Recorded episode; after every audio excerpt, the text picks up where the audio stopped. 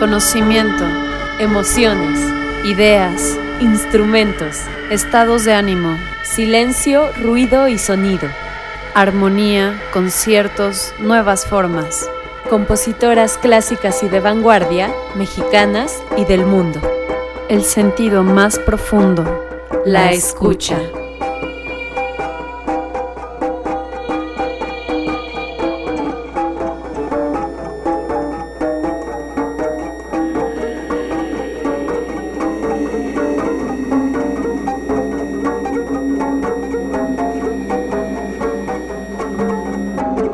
Comenzamos.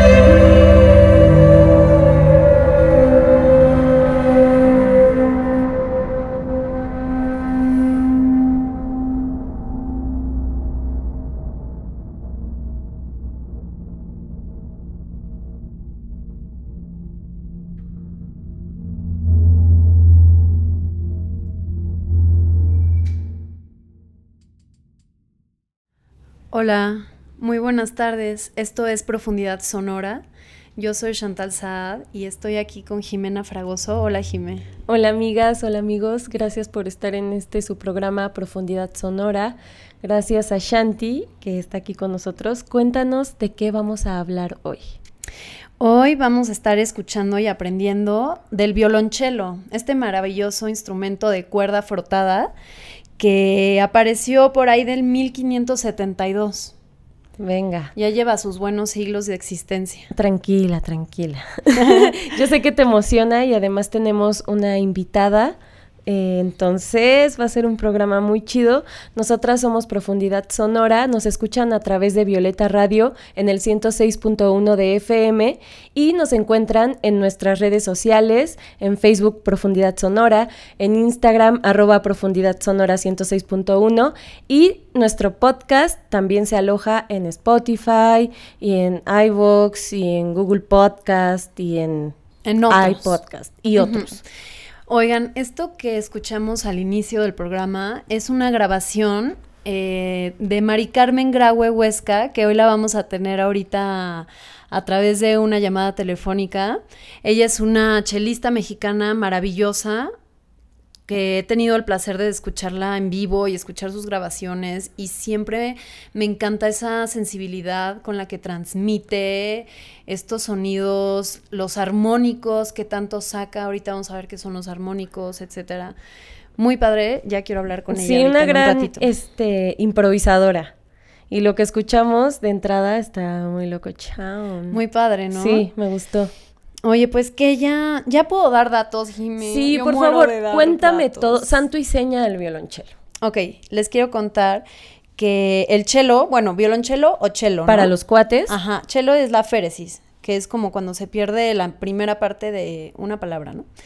Entonces, el cello es parte de los instrumentos de cuerda de la familia del violín, De cuerda frotada. de cuerda frotada.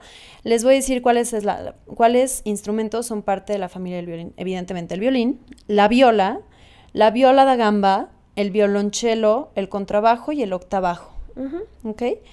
Entonces digamos que el cello está como en la mitad entre el registro que se tiene de lo más agudo que sería el violín hasta lo más grave que sería un contrabajo o un octavajo. Claro. ¿sí? Tiene, digamos, es muy versátil porque llega a muchos graves y a muchos agudos. Tiene alrededor de tres octavas en general este instrumento. Claro, y por su registro y tamaño posee, bueno, es un instrumento básico en las orquestas. Sí, ahora ya fundamental, ¿no? Siempre está ahí en las orquestas y mm, es considerado de los instrumentos que más se parecen a la voz humana. Ajá, lo y, cual está padre. normalmente toca las partes graves. O sea, tiene Normalmente usan las partes graves, pero No. como dijimos también llega a, a muy agudos. No, incluso es popular no solo en orquestas, sino en otras formaciones musicales, ¿no? En ensambles. Sí. Actualmente y desde hace años se ocupan mucho los grupos que son los cuartetos de cuerdas, ¿no? Que por lo general son dos violines, una viola y un violonchelo. Entonces ahí también se ocupa mucho el cello. Actualmente, obviamente, ya hasta para hacer música experimental y en, en todo tipo de. No, y a, de y a lo se- largo Se, ocupa, ¿no? A lo largo de la historia se han compuesto muchas obras para violonchelo. O sea, es un es un instrumento protagonista sí, hasta cierto vamos punto. a ver que Bach, Haydn, eh, Beethoven, los más grandes y desde antes que ellos han escrito para, para cello, ¿no? Oye, Shanti, ¿y cómo se toca este instrumento? Bueno, la mano izquierda va como en el mástil, ¿no? Ahorita igual vamos a hablar del cuerpo y los accesorios que le podríamos llamar al- a la cuerda. ¿Ok? Eh, al arco, perdón. Sí, con la mano izquierda vas a apretar las cuerdas, como acá arribita, para, o sea, al presionarlas, pues para crear diferentes notas, evidentemente. Y con la mano derecha se mueve el arco, se frota, o también se puede hacer como pizzicato, así con, con los Pellizcaditas. dedos. No tienes esa fuerza que, que tocarlo con el arco. Y yo conocí gracias a ti a una, de hecho fue una invitada de Profundidad Sonora, Adriana Camacho. ¿Cómo están sus dedos, las puntas de sus dedos? Porque a ella le encanta hacer este pichicato toca, y ajá, bueno, pues ni modo se le, se le pelea el dedo. Que se le pela el Que se dedo, le ha pero a la pelado el vez que dedo. se le pone bien fuerte. Y que quedó bien contenta después de haber tocado. Ah, y otra gran mujer. Ah, bueno, pues ella estuvo en nuestro programa número 13, ¿no? el que inauguró la temporada de música experimental antes de que explotara esta pandemia en nuestra cara. Ya había explotado, ¿eh? ya había explotado, pero, estábamos al inicio. Así es. Híjole. El chelo se, eh, digamos, se afina de do, sol, re y la. Tiene cuatro cuerdas, igual que la viola, pero este es un octavo más grave, ¿ok? El cello, un octavo más grave que la viola. Y eh, te digo que este, eh, en los agudos se pueden llegar a ser armónicos, o sea, se pueden hacer más agudos con los armónicos y las partituras de los chelos generalmente van en clave de fa. Ok. Se puede, hay tres claves, do, sol y fa. La que conocemos más es la de sol, Sí. ¿no? Con esa nos enseñaron la primaria. La de fa es más sencilla, la como- se simboliza bonita. la palabra, quizá. Sí. Oye, y antes, como ya habíamos mencionado, a- usaban cuerdas de tripa, Sí, pero eran hombre. menos resistentes. Sí. Y ya a partir de la Segunda Guerra Mundial ponen este... Materiales sintéticos. Así es, o- y materiales, no, más bien cuerdas de, de metal, Ya. porque son más resistentes y digamos más sonoros, tienen como mayor sonoridad. Claro. Entonces estamos en el acuerdo de que este instrumento se apoya en el suelo por medio de un tallo de metal llamado pica, puntal, espiga o pivot. Y se pone en medio de las piernas. Ajá, y se frota las cuerdas con un arco. Así es. Aquí tenemos un esquema que les vamos a compartir que me quedó bien bonito, la verdad. Y en él este, vienen indicadas las partes del violonchelo, viéndolo de frente, viéndolo de un costado y obviamente el accesorio que sería el arco. Aunque como decimos también se puede tocar con las manitas.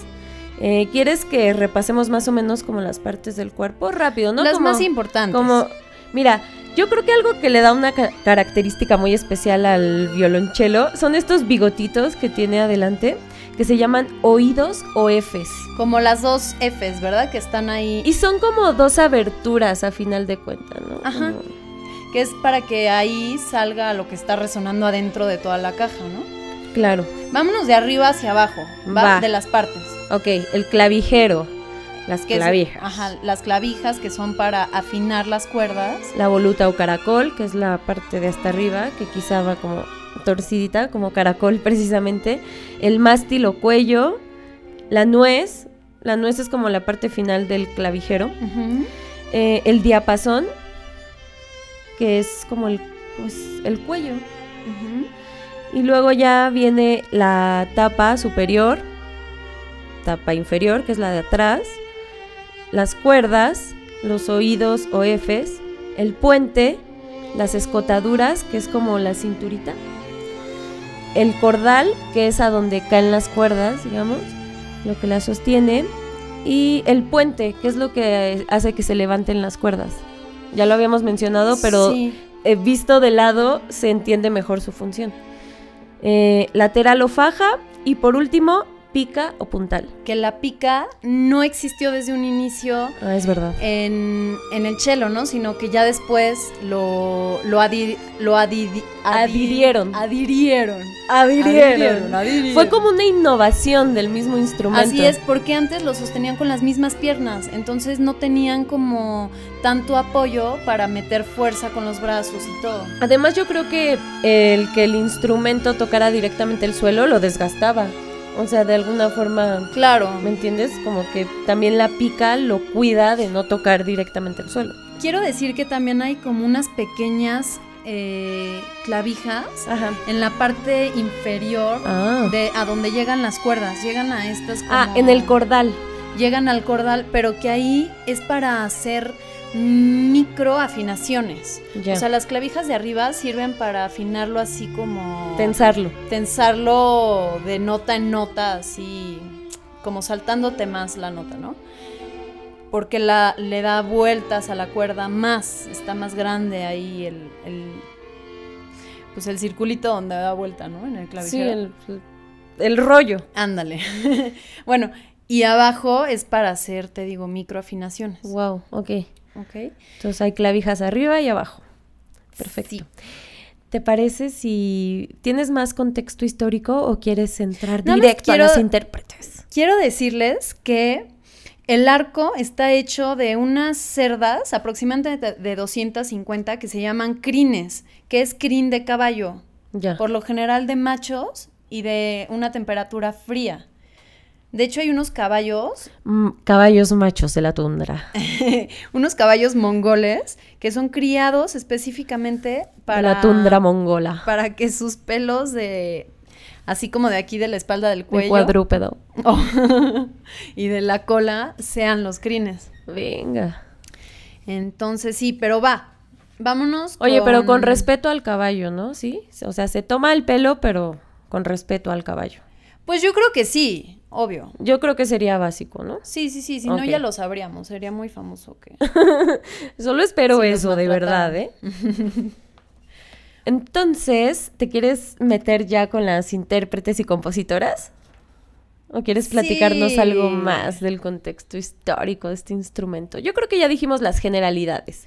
Las generalidades del instrumento ya las dijimos. Podríamos pasar directo y que es muy interesante y siempre nos hace falta tiempo para hablar de las mujeres intérpretes y compositoras. Así Sale. es que, venga, mi Shanti. Oye, la primera chica de la historia que tenemos registrado que tocó el violonchelo es Lisa Cristiani. Ok. Ella nace en 1827, muere a los 25 años.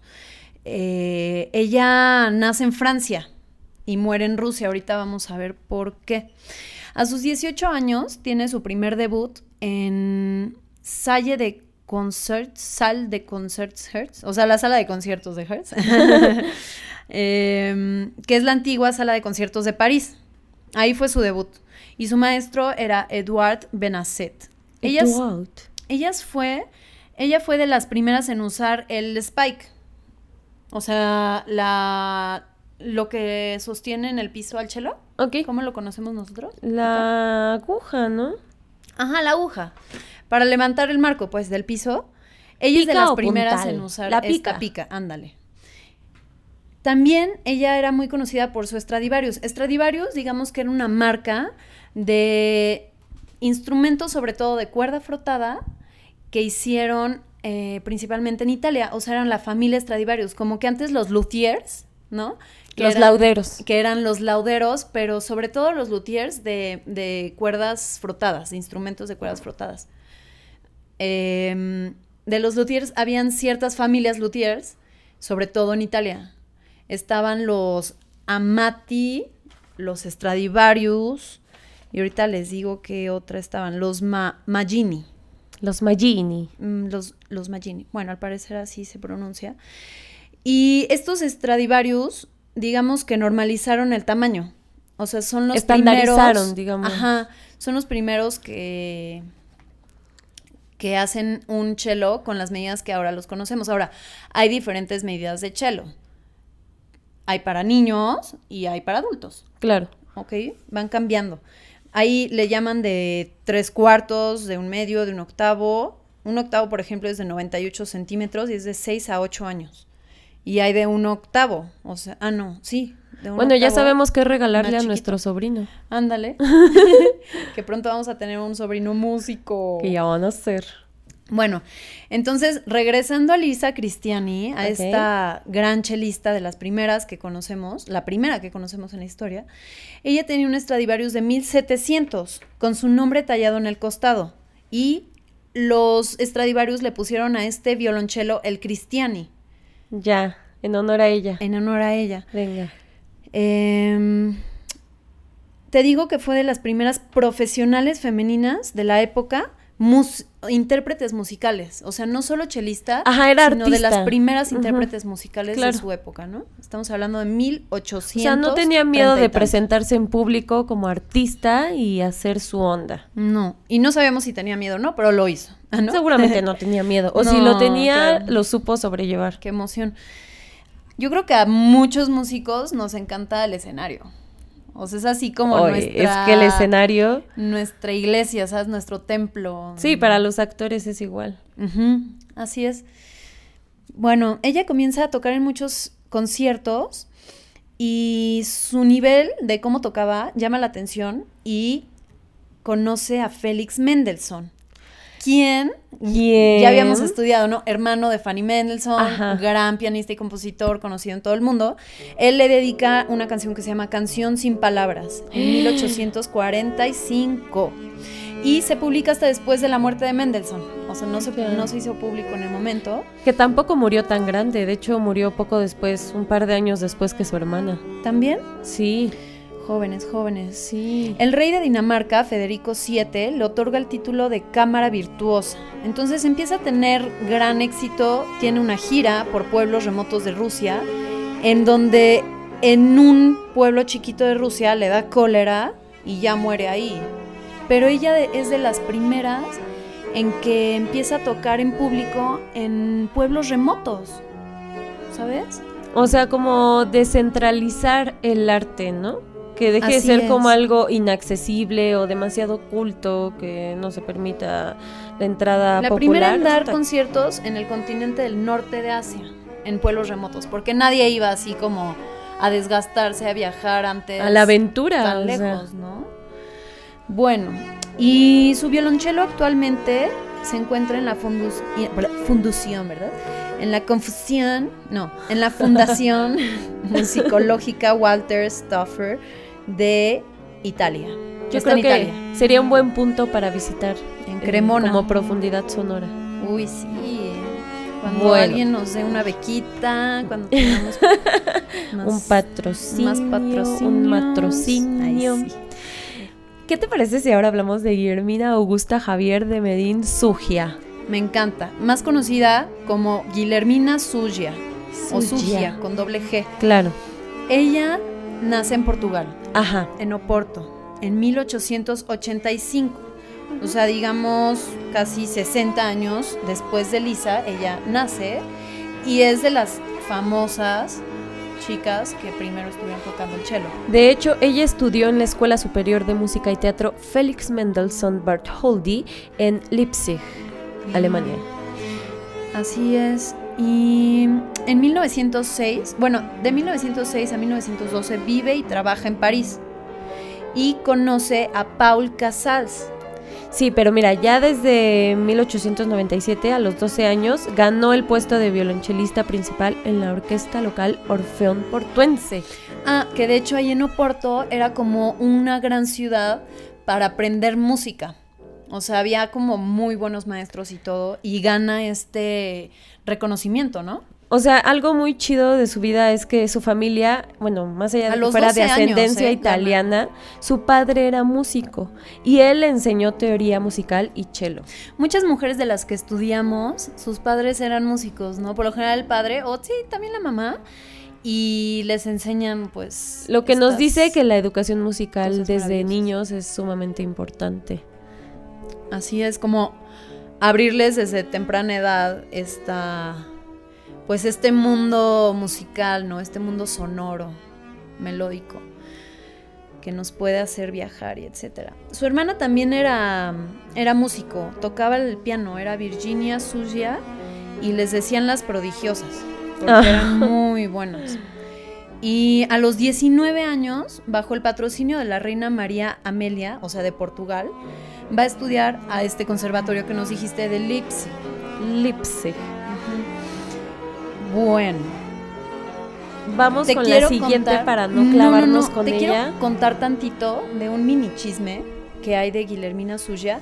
Ella es la primera en tocar el violonchelo públicamente aquí, en medio de las piernas. Y más que un chisme, me parece un hito. Ah, no, perdón. O sea, bien, el chisme viene después. Ah, ok, ok. Es que esto era más importante que el chisme. Claro, y me acordé ahorita que es, un hito que realizó esta compositora que se atreve a desafiar las costumbres o la visión que tenían en ese momento, sobre todo los hombres, de que era inmoral que las mujeres tocaran con las piernas abiertas, siendo que ellos de esa manera ejecutaban el instrumento. Antes de ella, chicas como Mike Henriette Mockle, que era una feminista también que decía que las mujeres toquen y todo, súper revolucionaria y como Lisa Cristiani, que ya vimos que es la primera, tocaban del lado, lo cual es muy incómodo y no te da pues el mismo soporte que si te lo pones aquí en medio de las piernas. Y todo por una cuestión moral o moralina.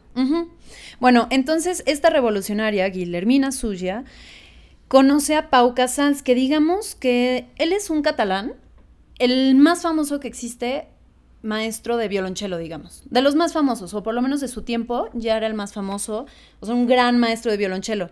Entonces muchos dicen que gracias a él ella tocaba, pero realmente cuando ellos empezaron a tener una relación amorosa, ella ya tocaba y ella ya tenía su técnica y sobre todo su estilo.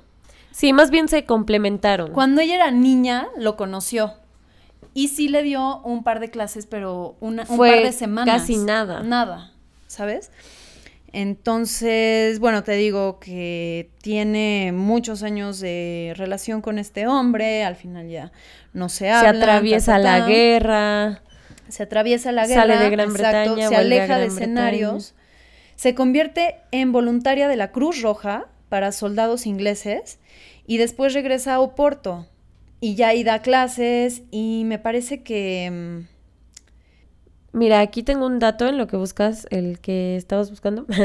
Eh, en 1949 da sus últimos conciertos en el Festival de Edimburgo y en Bournemouth. Bournemouth. Muere a los 65 años de cáncer. Vivió mm. bastante, la verdad, afortunada. Tuvo, tuvo una larga vida. Y más para estos siglos en los que no había tanta desarrollo científico y médico, ¿no? Sí, claro. ¿Quieres que mencionemos el dato de 1914 en que forma un trío con la violinista Jolie de Arangi y la pianista Fanny Davis? Ella, algunos le decían, hasta en el mismo Londres, eh, le llamaban femme fatal. La femme fatal. y era muy atractiva. Les atemorizaba su actitud tan segura de sí misma. Así es. Oye, Jime, ¿qué tal si ponemos una introducción que tenemos para presentar a nuestra invitada. Mari Carmen, en lo que le llamamos, nos comunicamos con ella y los dejamos escuchando esto, ¿vale?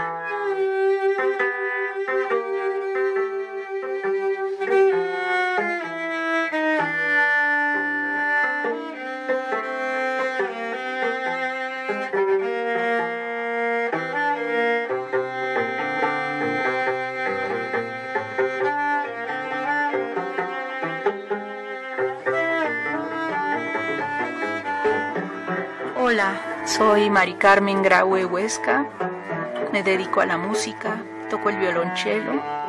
Me formé en la Ciudad de México en el Conservatorio Nacional de Música y en la Escuela de Perfeccionamiento Vida y Movimiento y en el extranjero en las ciudades de Moscú y Kiev. Soy tanto intérprete como profesora de mi instrumento. Como intérprete en especial me gusta mucho la experimentación y la improvisación. También estoy bastante interesada en las artes plásticas y la escritura. Actualmente tengo un proyecto de escultura en papel y también tengo publicado un libro llamado Mirar mirándome con relatos autobiográficos. Soy parte del colectivo No es igual y como artista con discapacidad estoy muy interesada en que se conozca y se aprecie nuestro trabajo. Muchas gracias. Hola amigas, hola amigos, estamos de regreso en su programa Profundidad Sonora y ya estamos en línea con nuestra invitada Mari Carmen Graue Huesca. Hola Mari. Hola, ¿qué tal? ¿Cómo pues, estás? ¿Cómo estás hoy? Pues muy bien, muchas gracias. Eh, pues que gracias por la invitación al programa. Gracias a ti por aceptar y por estar con nosotras. Gracias. Ahorita hace un ratito empezamos ya el programa, dimos varios datos básicos y fundamentales acerca del violonchelo, históricos y, así como técnicos, cómo está compuesto el violonchelo, cuáles son sus partes. ¿Por qué tocas cello tú, Mari? Pues, pues porque me gusta. Creo que esa es la mejor respuesta. Y me mira, gusta su color de sonido, pues su capacidad expresiva. Me hace un instrumento muy parecido a la voz humana, con como que fuera una voz que abarca desde la voz de hombre hasta la voz de, mujer, ¿no? Aguda y, y, pues tiene muchas posibilidades expresivas, Mm, no sé, es, muy, muy rico. Claro, y además que puede hacer. es un instrumento que te ha llevado a viajar por el mundo, ¿cierto? Mm, pues bueno, mm, me llevó a Rusia a estudiar, que ese ha sido mi viaje más largo. Wow, que es bastante largo. Sí, tuve la gran oportunidad de, de estudiar en Moscú y en Kiev. Sí. Mari, ¿desde qué edad tocas el violonchelo? Pues yo empecé tarde, empecé como a los 18 años, más o menos 19. Y digo empecé tarde porque lo ideal para tocar un instrumento de cuerda pues siempre es empezar de niño porque pues el, cuerpo va desarrollándose y adquiriendo pues una movilidad muy natural si empiezas desde niño, ¿no? O sea, porque mm, al mismo tiempo que va creciendo tu cuerpo, que vas ah, tomando agilidades eh, al, al, pasando hacia, hacia la adultez, pues también tu cuerpo va creciendo con el instrumento, ¿no? Se va adaptando. Además que los niños no se cuestionan lo que aprenden, ¿no? Simplemente lo aprenden. Sí, pues eso dicen de muchas cosas, también de algunas danzas que hay que empezar de niños y todo. De hecho, mencionábamos ahorita que hay violonchelos de tamaño específico para que sean tocados por niños. Sí, sí hay de todos tamaños. Hay, hasta un creo que 16 de chelo hay, bueno, octavo yo conozco, ¿no? hay un octavo, sí. No sé si habrá 16 avos, pero eso ya casi sería para un feto. Ah, para un feto, Oye, de estos que cuando. integrado. Cuando se frotan el dedo chiqui, el dedo índice y el dedo pulgar, así como de mira qué chiquito violín. El violín más chiquito del mundo cuando alguien es dramático, ¿no? sí. Oye, Mari. Se me fue la pregunta. Ah. no te preocupes, aquí yo tengo, porque yo me puse a investigar sobre tu trayectoria. Y sí, me parece súper interesante cómo habrá sido tu adaptación en un país tan lejano como Rusia, con costumbres quizá tan distintas. Y quizá lo padre de ir a otro país es encontrar también similitudes con tu propia cultura. ¿Cómo, cómo viviste en Rusia? Pues bueno, sin duda sí fue un contraste absoluto en cuanto a clima, alimentación, idioma, incluso pues así cosas cotidianas de la vida, costumbres. Bueno, pues yo antes de eso solo había vivido sola un, ratito, como seis meses, y allá pues hay que vivir en, bueno, me tocó vivir en, en residencias estudiantiles, en donde pues había que compartir cuarto con compañeras, compartir cocina, compartir baño, o sea, y, bueno, pues sin duda también la, el rigor del estudio era muy fuerte. Sí, implicaba un eh, sacrificio, ¿no? A final de cuentas. Pues de alguna forma sí, porque pues tenías que, aparte del rigor de, de, estudio, pues tenías que irte adaptando a todo, ¿no? O sea, paralelamente aprendiendo el idioma, de pronto el primer año, así el primer invierno, dices, ¿qué es esto? O sea, claro. Y, pues así amanece y todo oscuro y, todo helado y dices, híjole, tengo que estudiar, o sea, no importa, ¿no? O sea, como que mm, son cosas que pues a las que se va acostumbrando uno y que va aprendiendo uno en cuanto a disciplina y a temple, ¿no? O sea, como persona también. Mari Carmen, considero que eres una persona que inspira a muchas otras personas y a mí me encanta que hayas em, aprendido el cello así ya grande. Me gustan esas historias porque justo nos inspiran a que a cualquier edad realmente puedes lograr hacer lo que quieras, aunque se diga que es mejor empezar de niño, etcétera. Eh, estas, estas historias inspira, ¿no? Y no solo por eso, o sea, yo te he topado en muchos lugares y, y, siempre vas con tu chelo que pesa, pues yo creo bastante, y vas ahí tú sola, ¿no? O sea, ahí avanzando por el mundo, escuchando las cosas. Em, quiero mencionar que tú, como dices, tienes, eh, bueno, como dijiste en, el, en la intro que pusimos de tu vida, este Tú mencionas que tienes una discapacidad. Yo no lo diría así. Yo solo diría que actualmente tú no nos puedes ver, pero a la vez sí nos puedes ver. O sea, yo he visto cómo puedes tú distinguir a una persona de otra, cómo es, las tratas diferente dependiendo de cómo son su personalidad. O sea, yo logro captar eso. Tú a través de nuestra voz, de nuestros sonidos, nos escuchas, ¿no? Y, mm. por ejemplo, yo te quiero preguntar, en el momento en el que vas perdiendo la visión, tu sensibilidad con el cello y, supongo que hacia el mundo se agudiza, ¿no? Cambia. Pues claro, o sea, finalmente uno va supliendo la falta de, de, vista, en mi caso, pues con lo demás, ¿no? Te empiezan a salir ojos por todos lados, ¿no? En las orejas, en las manos, porque, pues sí, digo, el, cerebro es maravilloso en cuanto a que es muy adaptable, ¿no? Y, si te está faltando una percepción, de pronto las otras posibilidades de percibirse te, pues sí, que crecen, ¿no? Para que no te quedes en, ceros, ¿no? O sea, y, es maravilloso que sí, la verdad sí considero que he aprendido muchísimas cosas muy importantes e incluso hasta agradezco, ¿no? Porque ahora creo que tengo una, una visión, aunque suene chistoso, una visión más global del mundo. Sí, ah, es que te digo, y, y sobre todo por esa razón a mí me sorprende verte así, siempre sola, moviéndote, nada te, nada te limita, nada te para. Hay un documental que sacaron con tu nombre, ¿no? Mari Carmen, del director de quién, ¿de quién es?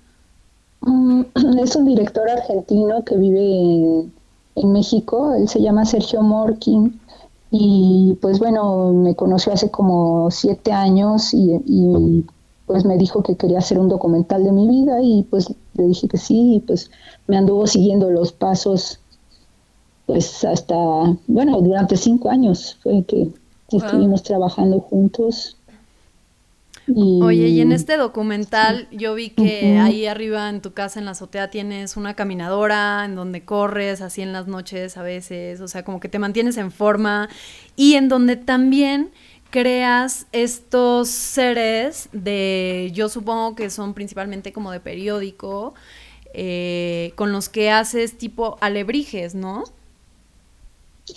Pues es un proyecto que algo de hace poco, bueno, relativamente poco porque ya llevo con él como dos años y medio, pero pues sí son eh, algunas figuras que estoy queriendo hacer, que bueno, ya en su momento pues saldrán a la luz en alguna exposición interactiva que quiero hacer con ellos.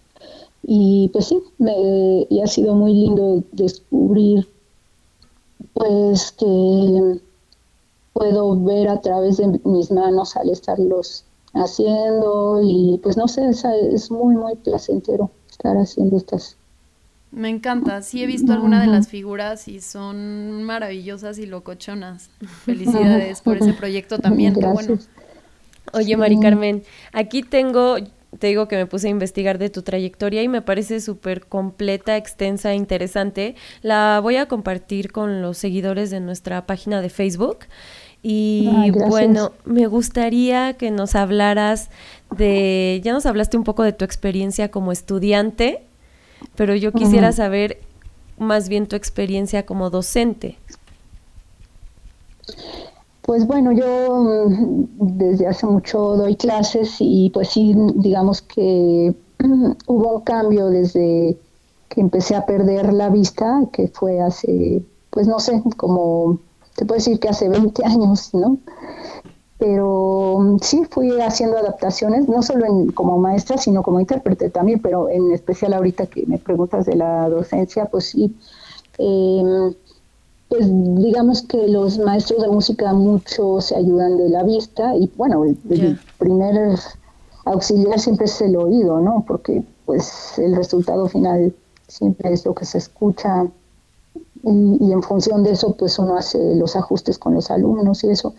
Pero mucho también se utiliza la vista para ver si el alumno no está haciendo una posturas raras y no está por ahí torciendo la boca de que está todo tenso o está todo chueco o encorvado, yo qué sé.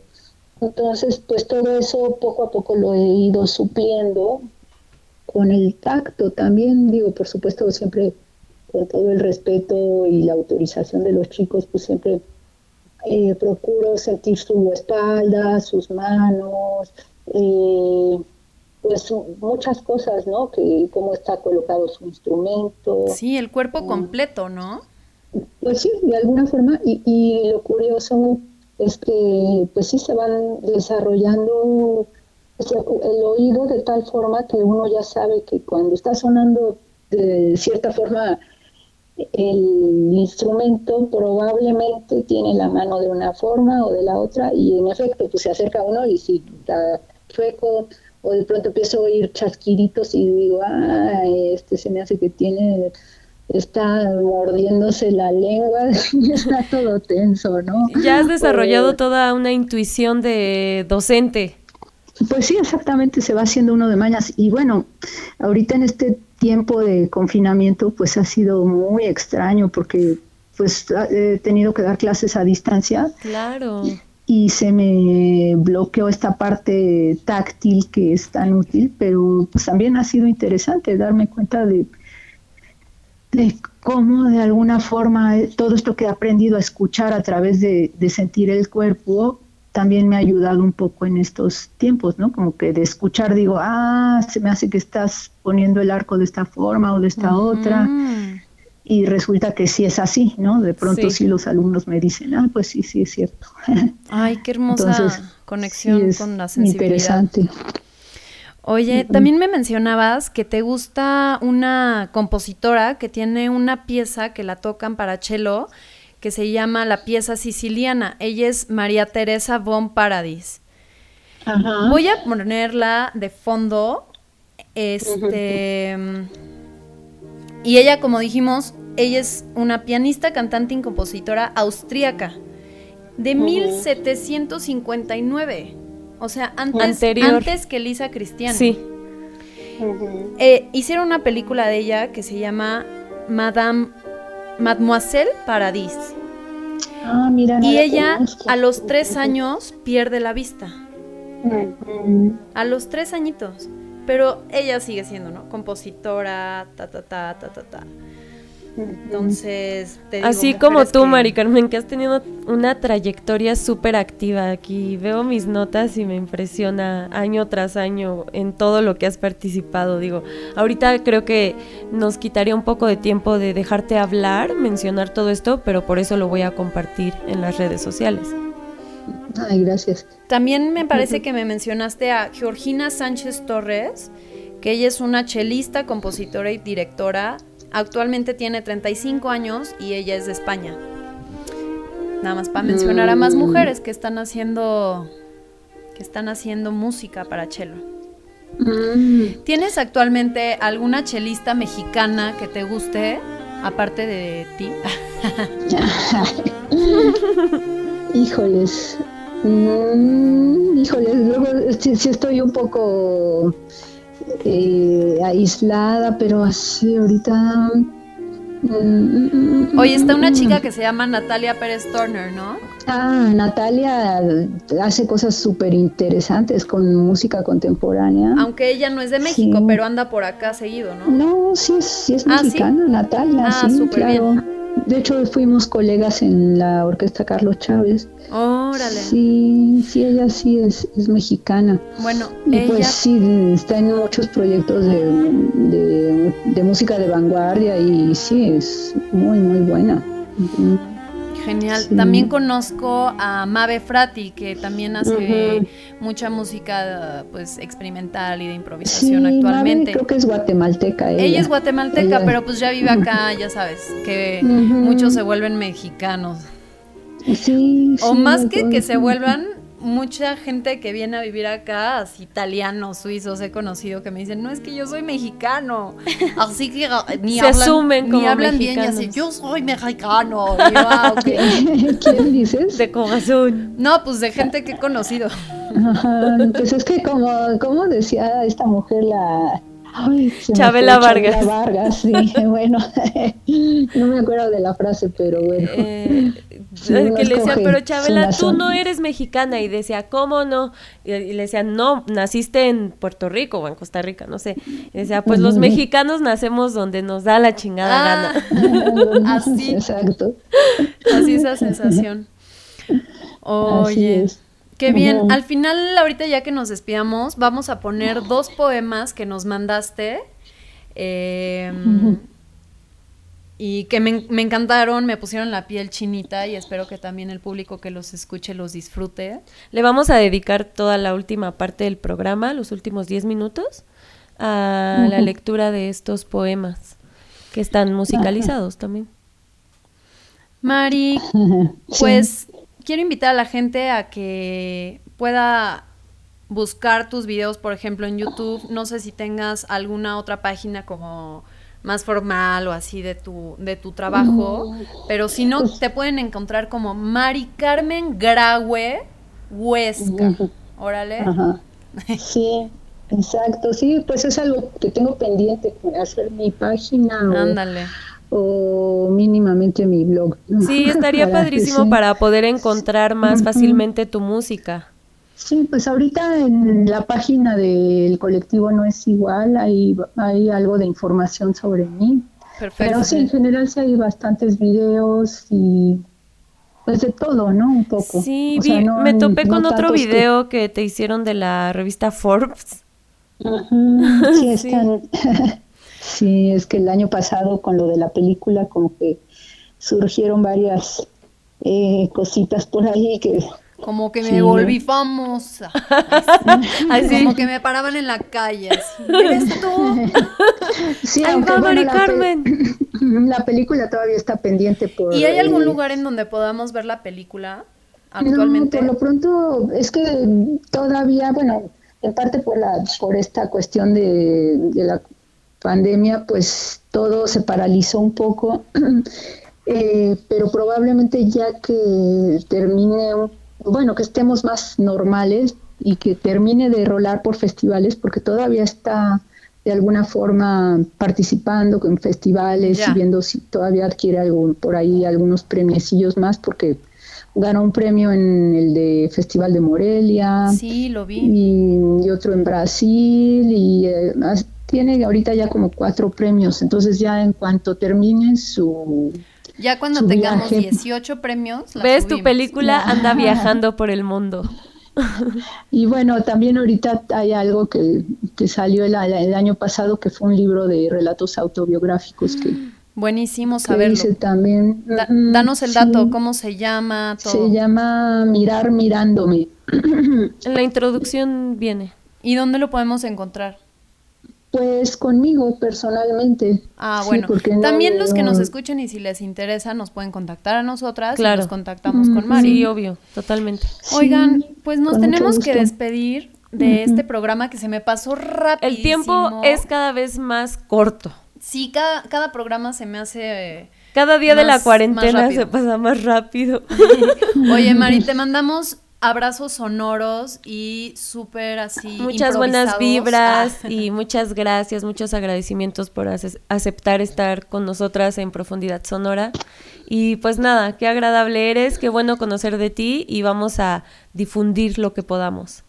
Pues a ustedes yo les agradezco, chicas, porque pues es, es una oportunidad muy padre para poder platicar y para hacer conocer un poco de lo que hago y, pues les agradezco el espacio y su tiempo y el interés. Gracias. También agradecemos a Violeta Radio, a Maru Chávez, a Maru Chávez y al mundo entero por ser tan complejo e interesante. a Isma, a todos y a Mari Carmen sobre todo. Bueno, los dejamos con estos poemas de Mari Carmen. Graue. Y gracias por escucharnos. Nos vemos. Sí, nos vemos. El próximo martes. Chao a todos, cuídense.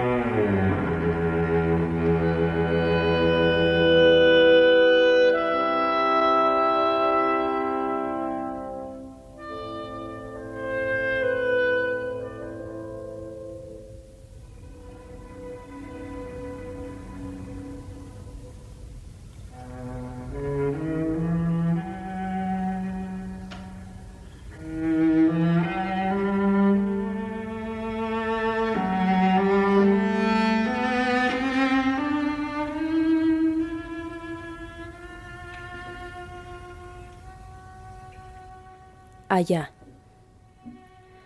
allá, más allá de mis ojos, donde ya solo los otros alcanzan, no los míos, los otros, los ojos de los otros. Allá está, lejos, tan lejos, lo que los otros devoran con sus párpados tan abiertos, casi tan abiertos como algún día estuvieron los míos. Allá está el púrpura de los cerros, el alto azul manchado de nubes, el sol que se derrite en atardeceres, la noche salpicada de brillos. Allá, los otros. Los ojos de los otros se pierden en silencio y sus bocas, mudas de tantos suspiros, me hablan y resuenan casi como propias en la voz callada de los míos. Allá, donde mis manos no alcanzan, donde parece que no huele más que lo que me imagino, donde solo se escucha el eco del recuerdo. Me pongo, me acomodo en la garganta los suspiros, los míos, nacidos aquí en mis ojos, ojos olores, ojos sonidos cuando tocan lo mío, cuando se llenan de mis formas, de mis colores, tan míos como el recuerdo, como lo que me imagino. Me pintan paisajes, solo míos, tan míos como suyos los de los otros.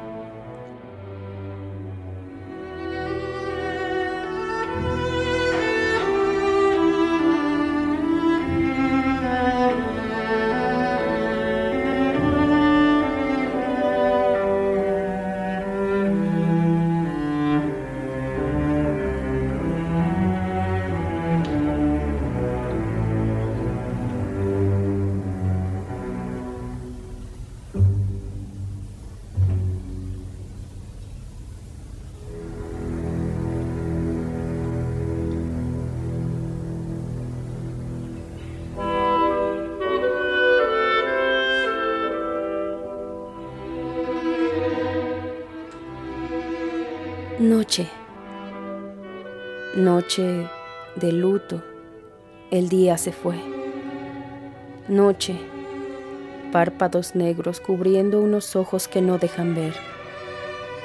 Noche necia. Me quiere tender. Mi cuerpo no quiere entender. Yace cansado y no encuentra cómo dejar de hacer otro giro, aliso de nuevo al colchón. ¿Cuántas veces más Allá afuera un lejano rodar de llantas. Altos vuelos van y vienen, van y vienen.